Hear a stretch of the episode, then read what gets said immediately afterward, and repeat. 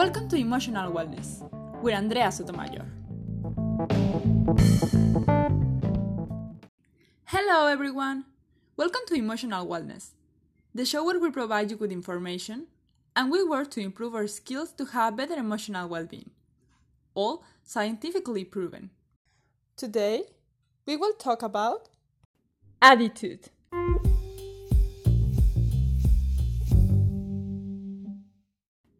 Having a positive attitude is everything. But what is really having a positive attitude? Imagine that someone comes and tells me, Hey Andrea, I just heard from the NASA and the government that they announced that the world is gonna end. And gonna end because gonna be absorbed by the sun in less than a year. And I answer, What? Are you serious? Really? The world's gonna end because it's gonna be absorbed by the sun? Oh my god, I'm so happy. This is amazing. This is a unique experience that I always wanna have. I mean, not this really, but I always wanna have a, a unique experience, so I'm really happy for it. No. Let's not fall into fake positive attitudes. If it's not real, it doesn't help and even hurts. But then, what is a real positive attitude? Very simple. A real positive attitude requires acceptance. Acceptance that something is going to happen, is happening, or has already happened, and I cannot change it. And from there, I can see what can I do to improve the situation, even if that situation stays the same. So, a real attitude, a real positive attitude always come after you leave and you manage your emotions that that event caused you. So, in this example about the world ending for being absorbed by, the sun, it's completely unreal. Besides, the example is unreal. My answer there is unreal. My attitude there is unreal because it's impossible that I'm happy for it. So, a real answer here would be something like, What? I can't believe it! Are you serious? And I cry, I get angry, I have nerves, and hours or days later, yes, I can say something like, Okay, I was thinking that this is terrible, I'm scared, there is nothing good here, but since I can do nothing to avoid the world ending, so I'm gonna take this time that we have left to live to the fullest, to spend with my loved ones. So now the question will be okay, if I wanna have a real positive attitude, I have to accept the situation. But how can I know if I already accept the situation? And the answer is very simple. If you suffer or you have pain for that situation, it's because it hasn't been accepted. Let me give you an example.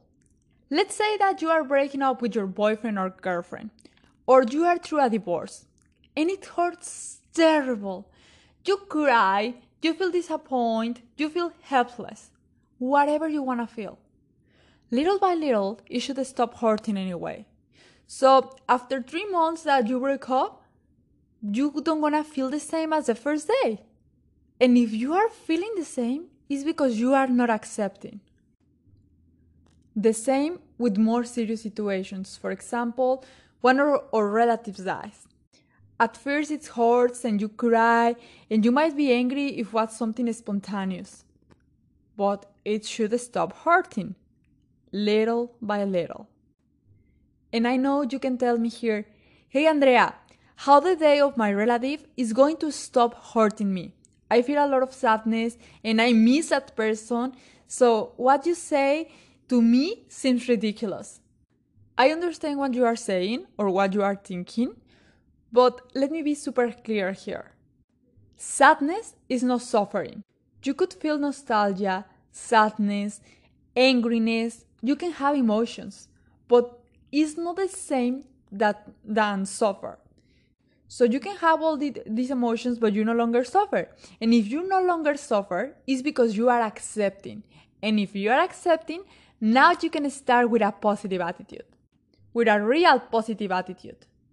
Now, The positive attitude doesn't have to be the same or in the same point that the negative situation or the bad situation. Let's say the world's gonna end because gonna be absorbed by the sun and we all gonna die born. What can you see good in this situation? Because me, Andrea, I really can see anything.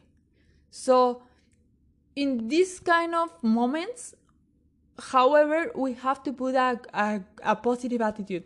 What we do is to put it in other points. For example, okay, it's horrible that we're gonna die, it's horrible that the world's gonna end, but I'm gonna be able to spend time with my family. I'm gonna live to the fullest, etc.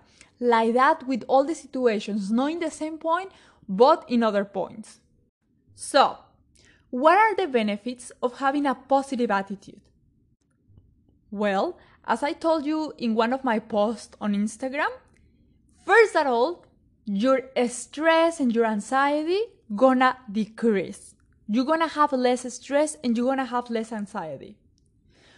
In other hand, your emotional well-being, your self-esteem gonna increase. You're gonna have more of that.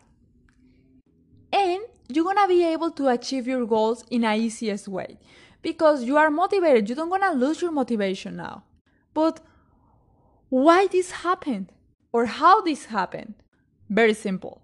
Imagine that we are seeing all the time through a magnifying glass. What the magnifying glass does is that make the things that we could see out there too much bigger than they are. And also, we lose sight of everything that is outside of the magnifying glass. The same happens with attitudes. The same happens with life.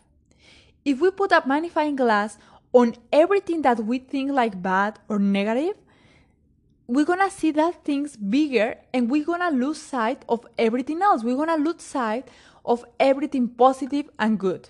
What we have to do is to take this distance from the magnifying glass, to remove it and to see everything.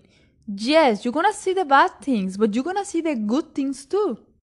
And now I'm gonna focus my attention. I'm gonna put I'm gonna put that magnifying glass in the things that I like. Because also we become experts in seeing inside of that glass. Hey, the world gonna end because gonna be absorbed by the sun. And I'm start to think I'm expert now oh my god, this gonna be terrible. We're gonna die born and maybe the water gonna evaporate first and we don't gonna die even born. We're gonna die first for thirst. And maybe the tree is gonna burn too and we're gonna die for hunger or gonna be war. And in a war, everybody dies, everybody's tortured, everybody suffer and maybe this war because nobody wanna war gonna be with force. And i have no force my muscles are not strong they're gonna they're gonna torture me i'm gonna see all my family and my loved one beloved ones dying and and i start to create things that are not real with the excuse that i'm preparing for the future. I wanna be prepared. But let's be honest that doesn't work Yes, I was telling you the other day in the podcast, in the other episode, I mean, that we have to reduce risk, we have to plan to the future, but that doesn't mean that we're gonna get stuck there. Problems are to be solved, not to be suffered. So in this case, I have a problem, I have a, a situation that has to be solved. I won't suffer it. Yes, I'm gonna have emotions, I'm gonna manage it, but I don't gonna get stuck there. I'm gonna try to solve it. Can I solve it? Perfect, I do it. I can't solve it, so is when I'm telling you. I'm gonna try to see the good, the positive, mm, to create my positive attitude in other points. I invite you to think about your life and to think about your problems. How are you seeing them? Are you looking at them from a distance? In an objective way?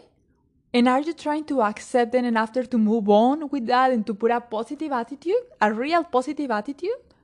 Or are you seeing everything, all your problems through a magnifying glass in a negative point?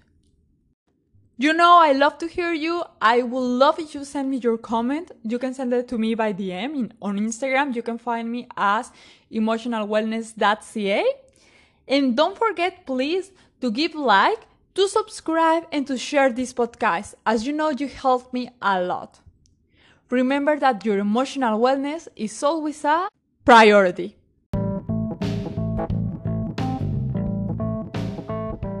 If you have any questions, comments, or suggestions, I invite you to send it to us on our Instagram, where you can find us as emotionalwellness.ca. I am Andrea Sotomayor, and this is Emotional Wellness. Thank you!